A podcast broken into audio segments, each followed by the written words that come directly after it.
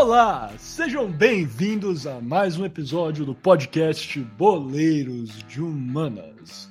Lembrando que Boleiros de Humanas é um programa Podercast, a divisão de podcasts do jornal digital Poder 360. Como sempre, eu sou um de seus co-apresentadores, Miguel Galute Rodrigues, e estou aqui hoje com Guilherme Ribeiro Paturi, diretamente de Toronto, no Canadá. Gui, como é que você está hoje nesse nosso 37 episódio do podcast Boleiros de Humanos? Alô, alô, Miguel. Bom dia, boa tarde, boa noite, cara ouvinte da geral, onde você nos estiver escutando nesse mundo mundial. É um prazer enorme estar aqui, como sempre. Muito feliz, Miguel, que o nosso episódio da Padânia foi um sucesso.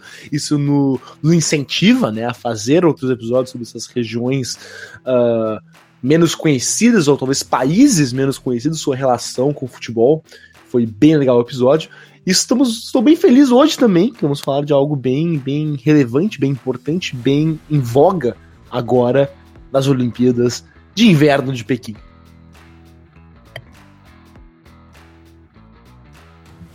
Perfeito, Gui, exatamente. Foi muito bom fazer esse nosso episódio sobre a Padânia, conversar um pouquinho sobre é, não só essa região é, na Itália também, os times, a, toda essa questão realmente sobre a seleção da Padani e conversar sempre sobre a política é, italiana é, com certeza, muito, muito, muito interessante.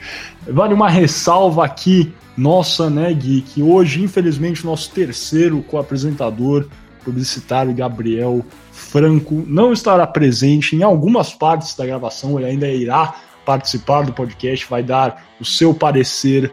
É, justamente, vocês estão vendo aí o título, não sei porque a gente faz tanto mistério às vezes, mas vamos sim falar hoje sobre os Jogos Olímpicos é, de Inverno é, de Beijing 2022. Né? Hoje estamos gravando dia 8 de fevereiro. Os jogos começaram dia 4 de fevereiro de 2022, vão até o dia 20 então esse episódio que vai sair aí, você está ouvindo possivelmente na sexta-feira, dia 11 de fevereiro de 2022. Tem mais alguns dias para curtir aí curling, slalom e tantos outros esportes bacanas. O Gui é muito fã de bobsled. Eu prefiro... Não, eu falo... Exatamente, isso eu queria dizer, tá? Vocês ficam aí tirando sarro, mas curling, cara, curling é apaixonante. Você já assistiu curling, Miguel? Cara, na verdade eu já assisti, Confesso que ainda não assisti, nem sei se já começou Curling, acho que começou sim, na verdade, em, em Beijing. Começou, Só começou. que começou, né? Eu não assisti ainda nessa edição dos Jogos de Inverno, mas com certeza eu assisti. Sou, gosto muito de hockey no gelo também, muito bacana. É, o pessoal fala que é como se fosse futebol no gelo. É um pouquinho diferente, tem algumas regras bem complexas, mas alguns fatores de fato são o mesmo. No sentido que tem jogadores tentando colocar não a bola, mas um puck para dentro de uma rede. mas é isso, é bem Exatamente. bacana, vale a pena. É, mas você gosta de curling? Como é que é aí? É, deve atrair muita atenção no Canadá, né? Com certeza, cara. Sim, curling é um esporte bastante famoso aqui no Canadá. O, o a equipe canadense geralmente vai bem. É, e foi engraçado que até que ontem, inclusive, a Itália ganhou a primeira medalha, sua primeira medalha é, olímpica de curling, ganhando da Noruega. Então foi um evento ontem que eu assisti, foi bem divertido a partida. Recomendo que assistam curling a todos, que é um esporte divertido, apesar de diferente. E não, não é vassourada, não são limpando o gelo. Cara, mas tudo isso para falar, nem terminamos de contar, né? O, o Franco não vai participar efetivamente da nossa gravação conjunta aqui, mas não estranhe, ele ainda vai ter uma participação é, contando um pouco mais sobre a parte financeira é, dos Jogos Olímpicos de Inverno, é, também com foco em Beijing 2022 e falando realmente sobre essa parte de, de marketing esportivo que a gente costuma ouvir bastante dele, que é especialista do boleiro de humanas nessa área. Mas é isso mesmo, é, sem mais delongas, vamos passando para o nosso primeiro bloco desse 37 episódio do podcast Boleiros de Humanas, o Kiko.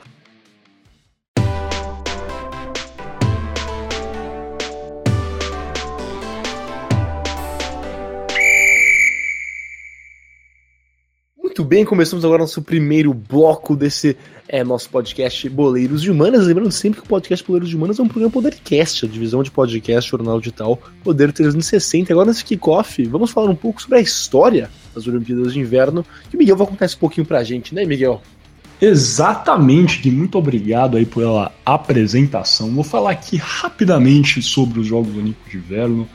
É, apresentar um pouquinho, acho que muito já está se passando, devem ter lido em algum jornal, visto alguma coisa nas redes sociais. É sempre muito corriqueiro quando tem Jogos Olímpicos de Inverno, é quando fazem matéria sobre curling e falam de vassoura, né? já trouxe aí, falam que é vassoura e chaleira, o ferro de passar roupa, não sei. Mas é, a verdade é que os Jogos Olímpicos de Inverno são muito mais do que isso. Né? Os Jogos Olímpicos de Inverno são o outro lado da moeda, se a gente pode falar assim, é, do movimento olímpico ou do Comitê Olímpico Internacional. Assim como os Jogos Olímpicos de Verão, como tivemos em Tóquio 2020, só que em 2021, onde o Brasil conquistou aí 21 medalhas no total, né, a é, centésima a medalha número 150, e até me confundi aí. Como é que fala 150, Gui? Depois pesquisa aí, centésima. Quinqu... Não é quinquagésima? Quinquagésima, é isso mesmo? Acho que é centésima, quinquagésima. Deve ser isso. Enfim. Agora fiquei com, em dúvida. Pesquisa aí enquanto eu vou falando. Mas essa. Assim como tivemos né, as Olimpíadas de Verão é, em Tóquio, no Rio, em 2016, também temos a cada quatro anos as Olimpíadas de Inverno. É, e são realmente esportes, né? Os esportes, as modalidades que fazem parte das Olimpíadas de Inverno são exatamente aquelas que são disputadas ou no gelo ou na neve. Falamos aí do curling, que é disputado é, numa plataforma, um, um rink de gelo, assim como o hockey sobre o gelo. Também temos o bobsled, o skeleton, tantas outras modalidades que são disputadas ou a neve ou justamente sobre o gelo. Descobriu aí, Gui, o que é 150, cara? De acordo com a minha pesquisa, é centésimo quinquagésimo, mas é, é meio difícil porque parece só 150 e o, o a bolinha em cima, sabe qual é? Ah, sim. Enfim. Comentem aí se vocês sabem exatamente como é que é essa terminologia. É, e vamos ficar nessas. Mas beleza, continuando aqui sobre os Jogos Olímpicos de Inverno. É, a verdade é que a primeira competição né, de caráter mundial a reunir esses esportes, as modalidades de inverno, na verdade nem recebeu essa alcunha de Jogos Olímpicos é, de Inverno. Já existiam realmente os Jogos Olímpicos de Verão, só que em 1924, quando é, várias delegações do mundo se reuniram em Chamonix, na França, para disputar a Semana Internacional de Desportos de Inverno, o Comitê Olímpico Internacional não reconheceu essa competição como é, né, o, o, status de Jogos Olímpicos. É, no entanto, dois anos depois, em 1926, o Comitê Olímpico Internacional se reuniu e decidiu de fato dar a, a esses jogos, né, ao, ao Semana Internacional do Esporte de Inverno, o caráter de Jogos Olímpicos. Então, a partir desse ponto, sempre teríamos de fato Jogos Olímpicos de verão e Jogos Olímpicos de inverno. E a forma que eles aconteciam antigamente era que quando um país recebia os Jogos Olímpicos, ou seja, é, voltando ao exemplo de, de Pequim agora no momento, né, de Beijing, desculpa.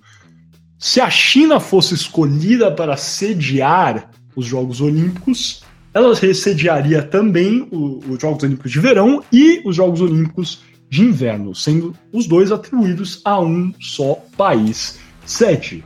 E foi assim até a quarta edição dos Jogos Olímpicos de Inverno na Alemanha em 1936. Aos que lembram, né, o Boleiro de já fez um episódio sobre as Olimpíadas de 1936, as, a famigerada Olimpíada da Alemanha nazista. É, vale a pena dar uma olhada. E essas Olimpíadas aí de Berlim, 1936, sempre estão aqui presentes no boleiros de humanas, na verdade. Nesse ano também é, tivemos as Olimpíadas é, de Inverno em Garmisch-Partenkirchen. Acho que a, a pronúncia até que ficou boa, na real. Depois o Geek sabe falar ficou um razoável, ficou boa. Ficou razoável, mas isso que eu ia falar. Sabe falar um pouquinho melhor de alemão, mas acho que isso, né? Garmisch-Partenkirchen. É, e Garmisch-Partenkirchen sediou os Jogos de Inverno, enquanto Berlim sediou os Jogos de Verão. E foi assim até 1936. Depois de duas edições que foram canceladas, né, em Sapporo em 1940 e também em Cortina d'Ampezzo em 1944, as duas sediadas pela é, por, por, conta de fato da, da Segunda Guerra Mundial, os jogos passaram a, a serem sediados por países diferentes, o que foi muito bom se for parar para pensar, porque de fato isso aí limitava algum, os Jogos Olímpicos de verão a países que também tinham é, locais que né, possuíam temperaturas é, hábeis para sediar os Jogos de Inverno. É, só que depois foi tomada essa decisão de fato de separar os Jogos de Inverno e Verão em termos de país sede, mas eles continuaram a acontecer no mesmo ano. Somente em 1986 o Comitê Olímpico Internacional tomou a decisão de intercalar os jogos de verão e os de inverno. Real, né, os jogos de inverno é, sempre, e tanto com os de inverno como os de verão, sempre são realizados em anos pares. É, não foi o caso com os Jogos Olímpicos de Verão de Tóquio, que seriam realizados em 2020, mas foram realizados em 2021. Então, a cada dois anos, na verdade, temos é, uma porcentagem, podemos chamar assim, de Jogos Olímpicos, porque temos né, um lado os Jogos Olímpicos de Verão e dois anos depois teremos os Jogos Olímpicos de Inverno e assim continuam a se intercalar, lembrando sempre que há uma, um lapso de quatro anos entre os é, Jogos de Inverno é, né, entre si e os Jogos de Verão também. Falando um pouquinho aqui agora é, de estatísticas rapidamente sobre Jogos Olímpicos de Inverno. Os Estados Unidos são os campeões em termos é, de sedes. Né? Os Estados Unidos já sediaram os Jogos Olímpicos de Inverno quatro vezes e isso excede qualquer outro país, tendo em seguida a França é, sediando três edições dos Jogos Olímpicos de Inverno. No total, a verdade, 10 países já receberam os Jogos Olímpicos de Inverno, com o último é, antes né, desses Jogos Olímpicos é, de Beijing, sendo em Pyeongchang, na Coreia do Sul, em 2018. E é um fato. E, e só um, um parênteses sobre Por os favor, Jogos de Pyeongchang, que foram bem importantes, cara, bem importantes no seu próprio, seu próprio jeito, porque. É não sei se vocês lembram, mas na época, acho que foi em 2018 os Jogos Pyeongchang ou 2017, mas acho que foi 2018. A, a Península Coreana estava é, em alerta máximo com retórica bastante forte entre os Estados Unidos e a Coreia do Norte, e a Coreia do Sul pega ali no meio, mas os, os jogos de Pyeongchang foram usados bastante por ambos os, os governos da, Coreia do Sul e do Norte para uma espécie de rapprochement entre os países. É, e talvez uma das cenas, duas das cenas mais legais dos jogos foram é, o, a equipe da Coreia na, na, na abertura de, de abertura, na, na cerimônia de abertura, entrarem juntas as delegações da Coreia do Sul e Coreia do Norte abaixo de uma bandeira da Coreia unificada e da seleção das Coreias do Sul e do Norte se juntarem também é, abaixo da bandeira da Coreia unificada para disputar é, o, a modalidade do hockey no gelo. E, bem, isso serviu para uma, um, uma distensão né, das, das grandes e acaloradas tensões que haviam entre a Coreia do Sul e a Coreia do Norte, e os Estados Unidos até, é, naquele momento. Certamente, que muito bem lembrado e acho que já vale até como uma passagem ao que eu ia começar a falar é, sobre esses momentos de tensões e né, é, política também que sobrevoa em Jogos Olímpicos é, de inverno na história. Mas rapidamente, só fazer uma passagem é, em termos de de contagem de medalhas dos Jogos Olímpicos de Inverno. É, se a gente for fazer aí o pódio de, dos países que mais venceram medalhas nos Jogos Olímpicos de Inverno, temos no topo não a China, não os Estados Unidos, não a Rússia, mas a Noruega, um país que, obviamente, tem muita neve, muito gelo, então, assim, tem tradição nos Jogos Olímpicos de Inverno. A Noruega, que participou de 23 Jogos Olímpicos de Inverno, ganhou um total de 368 medalhas, sendo essas medalhas 132 medalhas de ouro, 125 medalhas de prata e 111 medalhas de bronze até o momento. Em segundo lugar está os Estados Unidos com 305 medalhas e a Alemanha em terceiro com 240 medalhas. É muito relevante também falar aqui que em quarto lugar estaria a União Soviética com 194 e se a gente somar as 120 medalhas da Rússia, realmente estaria né, nesse top 3, mas há essa diferenciação muito feita por, por sites é, americanos também que tendem a colocar, como a gente sabe, né, entrando de novo na politicagem, a Rússia e a União Soviética um pouco mais abaixo, é, devido a essa grandiosa rivalidade entre a União Soviética, a Rússia e os Estados Unidos nas Olimpíadas. Acho que um, um fator bem importante dessa rivalidade, na verdade, é as Olimpíadas de 1980 em Lake Placid, em Nova York, quando o país sede, na seleção de hóquei no gelo no país sede dos Estados Unidos, venceu a seleção da União Soviética favorita é, na final é, do torneio de hóquei do gelo. Esse jogo que ficou conhecido como Miracle on Ice ou Milagre no Gelo, acho que é uma das dos acontecimentos esportivos mais comemorados na história dos Estados Unidos, tem uma grande carga política histórica. Né? 1980, a gente sabe bem, era um tempo, é, talvez aí mais para o final da Guerra Fria, realmente, é, né, era justamente naquele período que a União Soviética passou por uma grande é, mudança de líderes repentina, com vários é, líderes da União Soviética morrendo em sequência, e se, realmente estávamos partindo para o final da Guerra Fria. Mas ainda assim foi importante para todo esse contexto de, de é, vitória norte-americana, pois realmente a União Soviética que perdeu aquela partida por 4 a 3 para os Estados Unidos no dia 22 de fevereiro de 1980 é, a União Soviética era a, atualmente a campeã e tendo vencido os, as quatro últimas Olimpíadas é, de hóquei é, no gelo. E se for pegar né, realmente uma estratificação maior de seis Olimpíadas anteriores, a União Soviética havia vencido cinco é, medalhas de ouro no hóquei no gelo. Outro fator que é ainda mais relevante é que os Estados Unidos, a seleção dos Estados Unidos, era composta majoritariamente por jogadores amadores ou jogadores que tinham jogado em ligas é, menores, né, não a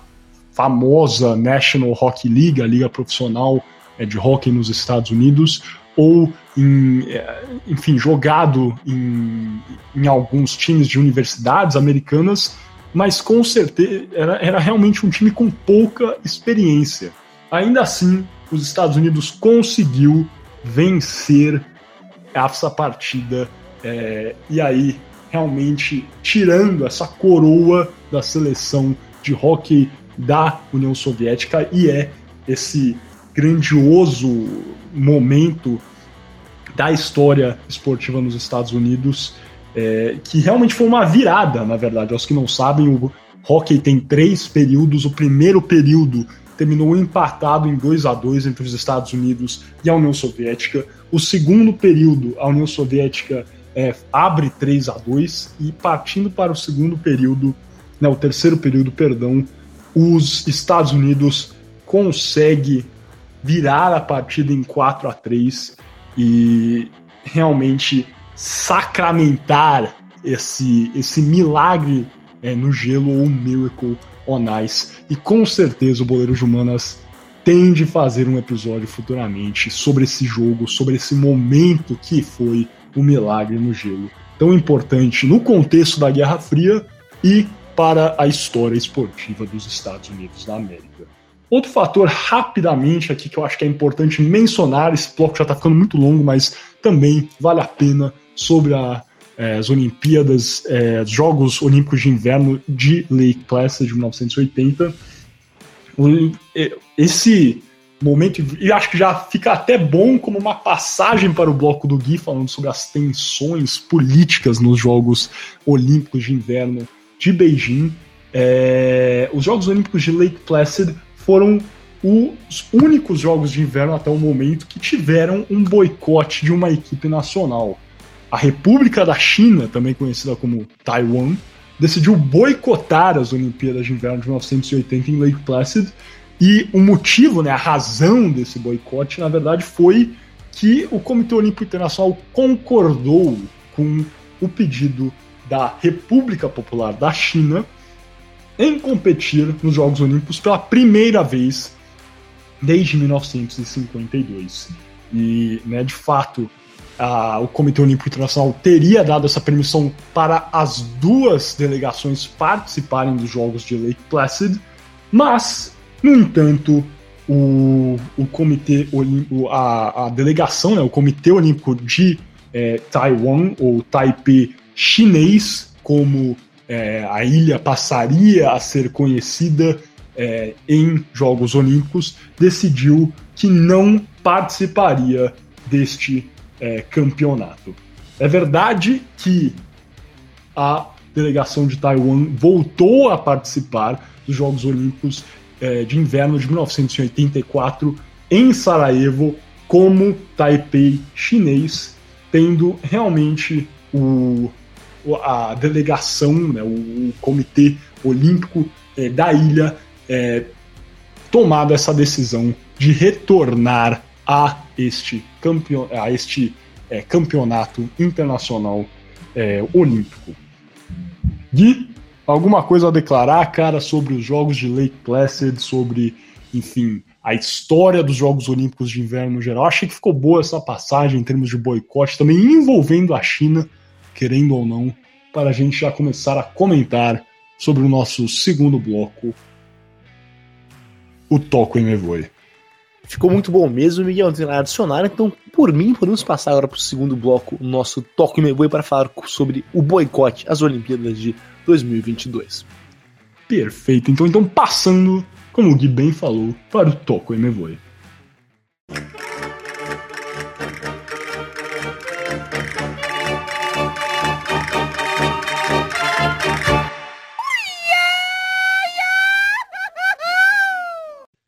Bem-vindos ao nosso Toque Me Vou e lembrando mais uma vez que você está ouvindo o podcast Boleiros de Humanas, o programa Podercast, a divisão de podcasts do jornal digital Poder 360. E como Miguel já adiantou, aqui vamos falar sobre as polêmicas e sobre o boicote diplomático a os Jogos de Beijing 2022. Porque apesar da importância esportiva da competição, é inegável que a Olimpíada de Inverno está rodeada de enormes problemas políticos que refletem muito bem a geopolítica dos últimos anos. E tudo isso começou no fim de 2021, quando o presidente estadunidense Joe Biden anunciou um boicote diplomático aos Jogos de Pequim. O motivo oficial para esse boicote foi anunciado pela secretária de imprensa da Casa Branca, Jen Psaki, foram as graves violações de direitos humanos que os Estados Unidos acusam a China de cometer. John Pasky disse que a China pratica genocídio e crimes contra a humanidade na província de Xinjiang, contra o povo uigur e outras etnias islâmicas na região. E é importante lembrar que os americanos também dizem que a China prendeu milhares de uigures em campos de detenções e também acusa o país de submeter uigures à esterilização forçada.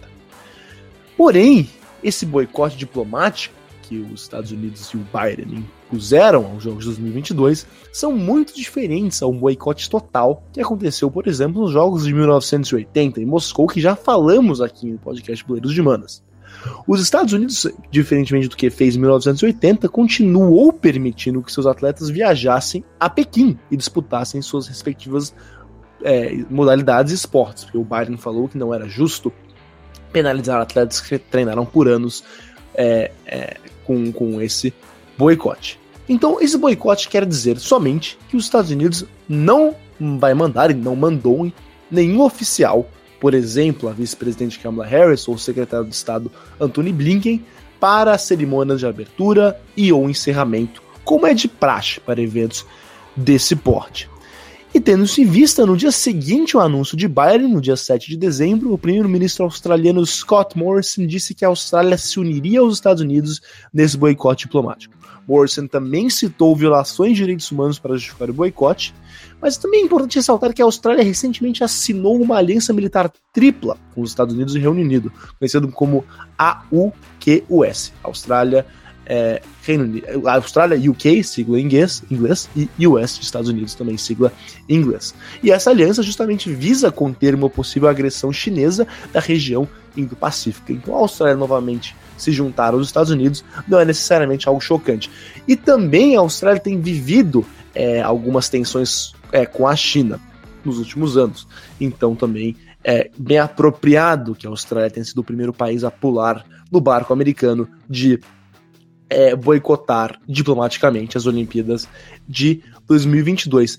Já no dia 8 de dezembro, no dia seguinte ao anúncio da Austrália, o primeiro-ministro britânico Boris Johnson e o premier canadense Justin Trudeau também anunciaram que seus respectivos países iriam se juntar ao boicote iniciado pelos Estados Unidos e a Austrália, também citando motivos de violações a direitos humanos. Agora, na Europa, a Holanda também se uniu ao boicote diplomático, enquanto o recém-eleito chanceler alemão Olaf Scholz também disse que não iria aos Jogos sem oficialmente dizer que estava boicotando as Olimpíadas.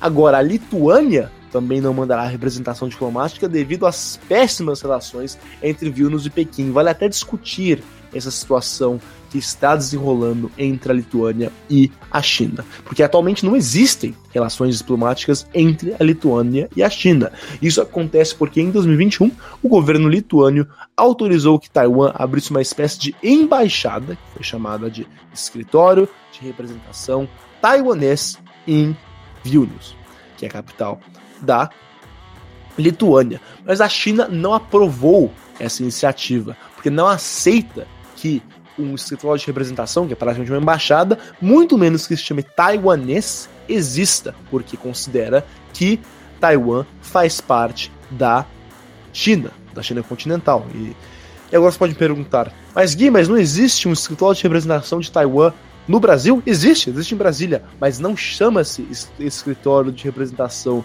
de Taiwan, ou taiwanês. Ele se chama escritório de representação de Taipei. E essa é a nomenclatura que a China aceita. Por isso que quando abriu um é, envio-nos com a nomenclatura taiwanês, a China achou um absurdo, não aprovou e tomou medidas retaliatórias contra a Lituânia. Ela, a China revogou seu embaixador, embaixador a Vilnius de volta a Pequim e exigiu que a Lituânia também mandasse seu embaixador em Pequim de volta para casa.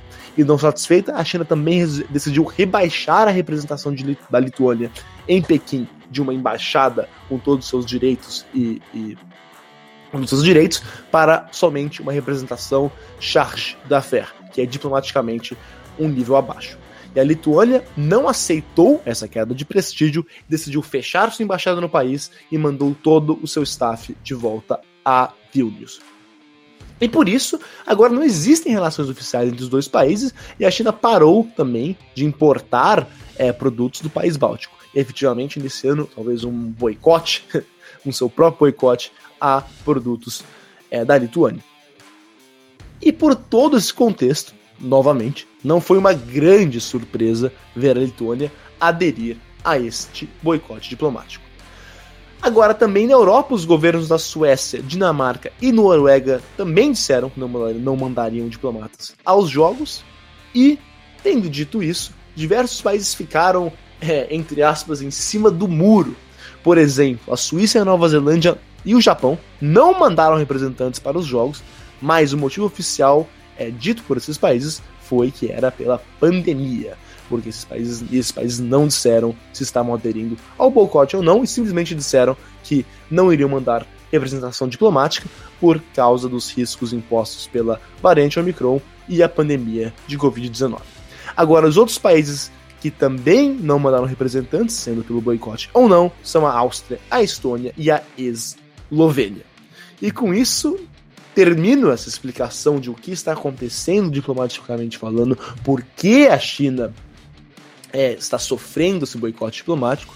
E antes de encerrar, acho importante também ressaltar que Vladimir Putin esteve presente nas aberturas de Beijing 2022 e é, foi e também se encontrou com o premier Xi Jinping, mostrando que os, os, laços entre a Rússia e a China estão mais fortes do que nunca no momento em que o Ocidente boicota os jogos em Pequim. E também é importante também no contexto geopolítico da Ucrânia, em que Xi Jinping parece dar seu apoio a Putin em um momento em que o Ocidente está é, preparando-se para uma possível invasão russa à Ucrânia. Então podemos ver que é tudo realmente conectado na geopolítica internacional, não é mesmo, Miguel? Com certeza, acho que a gente.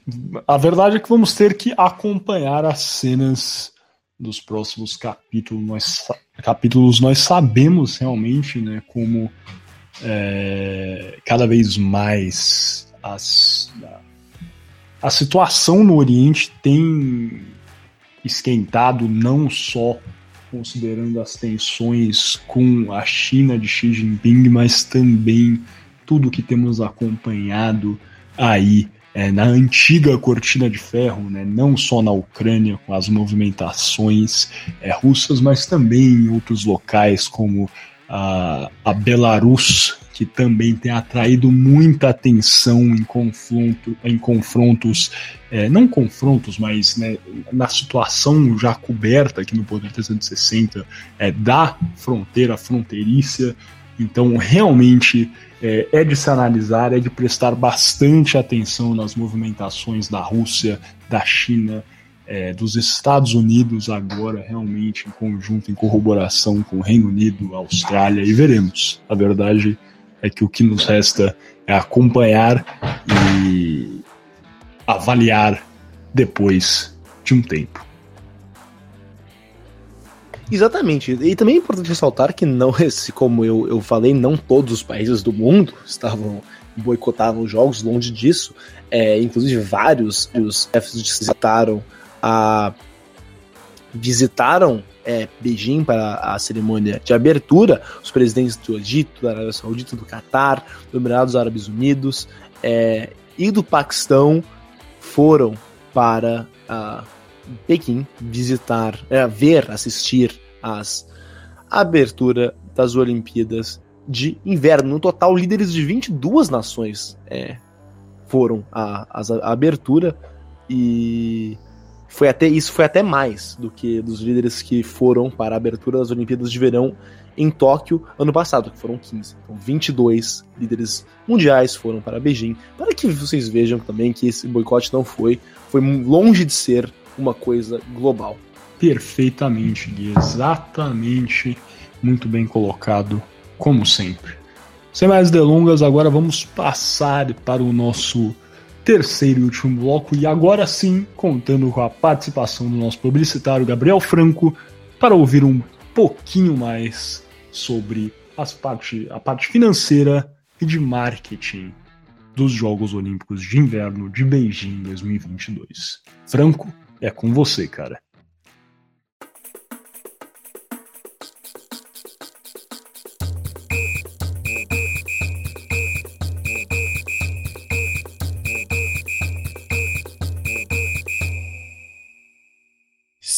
Seja muito bem-vindo ao Arremate, onde eu, Gabriel Franco, conduzirei hoje de maneira diferente para poder falar um pouquinho mais sobre é, as principais disparidades dos Jogos Olímpicos de Inverno versus os Jogos Olímpicos de Verão.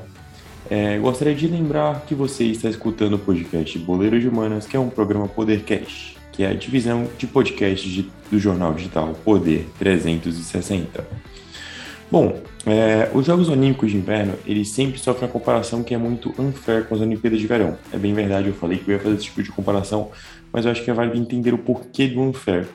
É muito difícil você parametrizar a magnitude de uma competição, visto que uma surge no início do século XX, que é a dos Jogos de Inverno, e já outra tem seus primórdios na Grécia Antiga. Isso pode não necessariamente significar muita coisa, mas já carrega um ar mais histórico para quem as disputa e para quem as compete.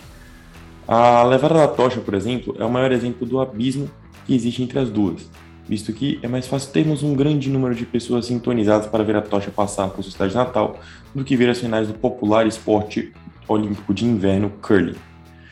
Mas não somente é por isso que você está acostumado a escutar sobre a Olimpíada é, de verão, no caso, nas suas aulas de história.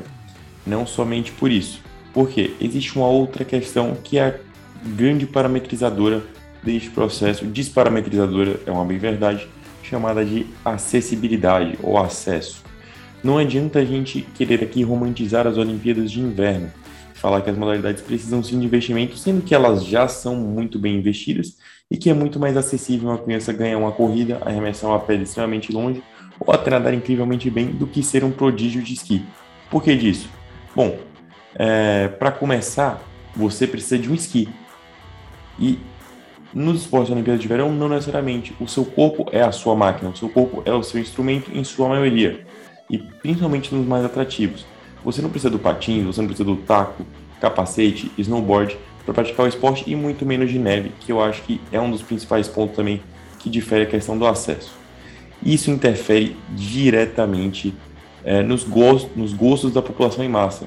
Por quê? Porque o acesso, desde criança, ele te permite gerar gostos e costume de ver certos esportes e até paixões por certos esportes. Então, cara, quando a gente pergunta o porquê da Olimpíada de Verão ter espaço para histórias mais valorizadas do que a de inverno, não basta só pensar em quem veio primeiro, tem que investigar também o acesso ao esporte desde cedo e o interesse do público nesse esporte, visto que ele já tem o acesso a ele muito antes é, do que o acesso que se pode ter das Olimpíadas de Inverno. É, Cara, a Olimpíada da China é o maior demonstrativo da tentativa de gerar visibilidade às modalidades e tentar romper esse acesso, visto que foi o primeiro a utilizar 100% de neve artificial em um país que a temperatura média é acima da necessária para o gelo até o artificial perdurar com sucesso. Apesar de menor, o investimento das empresas por espaço de patrocínio não deixa de ser bilionário. Na Olimpíada de 2018, por exemplo, que foi a da China, 13 marcas lutaram pelo espaço oficial. Já em Pequim, 34 ostentam patrocínios para marcas patrocínios grandes, patrocínios bilionários, investimento alto, principalmente para produção de neve artificial em países que têm pouco acesso a jogos de inverno, mas tem muita visibilidade em jogos de verão. Isso sim mostra que impacta diretamente a questão do acesso e de como que chega, chegam os jogos para os consumidores, que são não tão grandes quanto os consumidores de verão. Então as campanhas para as Olimpíadas de Inverno é, precisam estar muito mais bem elaboradas e é, e desenhadas para que um 360 impacte o consumidor final e gere retorno financeiro para a empresa de maneira mais efetiva. É, visto que o grupo de alcance é muito nichado. Então, por exemplo, é muito mais fácil você fazer inserções de casacos de fio do que você fazer inserções de picolé ou de isotônicos dentro da própria Olimpíada de Inverno. É, e é muito difícil de você gerar esse tipo de engajamento de consumidor com marca, por isso que o 360 precisa ser muito bem desenhado. Além disso, existe uma questão de falta de televisionamento dos eventos. No Brasil, os eventos eles serão transmitidos pelo Sport TV, é, como eles sempre são costumeiramente, e não é de hoje que no Brasil, é, e não só no Brasil, os jogos eles são mal televisionados. Os jogos de 1956, por exemplo, foram os primeiros jogos de inverno a serem televisionados embora os direitos de televisão não fossem vendidos até a década de 60. Sendo assim, as empresas elas não tinham o elas não tinham os direitos sobre a transmissão. E o que acontecia era apenas passado e o repasse de dinheiro não era feito. Fora isso, países tropicais não costumam ter interesse em assistir às competições no geral. Alguns esportes como hockey e curling ainda são visados, além, é claro, do bobsled, muito por conta da influência do filme Jamaica abaixo de zero pouco investimento não só nos campos da TV, e não só no Brasil. O time britânico, por exemplo, usa a rede social para viralizar com vídeos e dancinhas e pedir patrocínios e incentivos para investidores. A falta de visibilidade é para atletas, delegações e para com torcedores e amantes dos esportes. Vem sendo feito um bom trabalho sim, principalmente ao levar os jogos para locais em que não são costumeiras as práticas desses esportes, buscando obviamente explorar a visibilidade de público chinês, que tem 2 milhões de pessoas, e a conectividade e modernidade do povo japonês. Mas na minha humilde opinião, até que um país da região tropical consiga sediar os jogos, o que é quase impossível, principalmente por conta do derretimento do gelo e principalmente por conta do acesso, visto que o investimento é, teria que ser extremamente grande para a construção de arenas e não só de construção de gelo artificial, é muito difícil dar visibilidade a esses jogos. Acaba sendo mais esportes para todos nas Olimpíadas de Verão do que nas de inverno. É isso mesmo, muitíssimo obrigado aí, Franco. Sempre bom contar com a sua participação e os seus insights, mesmo que de forma remota, nesse nosso 37 episódio. Lembrando que no 38 episódio, tudo ocorrendo bem, o Gabriel Franco estará aqui novamente com nós dois para falar sobre o Clube Atlético Mineiro. que será agora, não sei, não sei se vocês viram, hoje, dia 8 de fevereiro de 2022, saiu que a Supercopa será jogada em Cuiabá entre o Flamengo e o Atlético certo. Mineiro. E é a verdade, né? Eu não sei nem porque vai ter esse campeonato, o Clube Atlético Mineiro venceu a Copa do Brasil. Exatamente. Venceu o Campeonato Brasileiro, não deveria ter Supercopa, na minha opinião. Tudo bem, pode ter, é só mais um título pro Galo Papa Títulos conquistar. Os galos do El Turco vão papar mais um, cara. É isso. Como, novamente, ficam enchendo o sarro, mas é isso, concordo. Acho que quando um clube ganha a Copa do Brasil e o brasileiro na mesma temporada, devia ser coroado já de, de uma vez com o título da Supercopa do Brasil. Eu acho um absurdo dar para o segundo colocado Brasileirão a chance de ser super campeão. Mas como disse o Miguel, essa é só mais uma para os galos do El Turco Mohamed. Os galos do El Turco Mohamed vêm como, cara? É isso. Mas beleza, vamos fechar aqui então essa primeira parte do 37 episódio do podcast Poeiras Humanas, edição especial dos Jogos Olímpicos de Inverno de Beijing de, de 2022. É, convido você, caro ouvinte, a ouvir a nossa segunda parte, onde teremos o nosso é, quarto bloco, o shootout, aquele rápido jogo de perguntas e respostas sobre o que comentamos aqui hoje, e o nosso quinto bloco, as alternadas, o nosso debate sobre os Jogos Olímpicos de Inverno de 2022 e tudo que foi comentado aqui também. Como sempre, curta, compartilhe, comente se gostou. Conto com vocês e é só deixar o vídeo rolar se estiver assistindo no YouTube se tiver em algum serviço de streaming, clicar em cima, embaixo, do lado para ouvir essa segunda parte. Até daqui a pouquinho.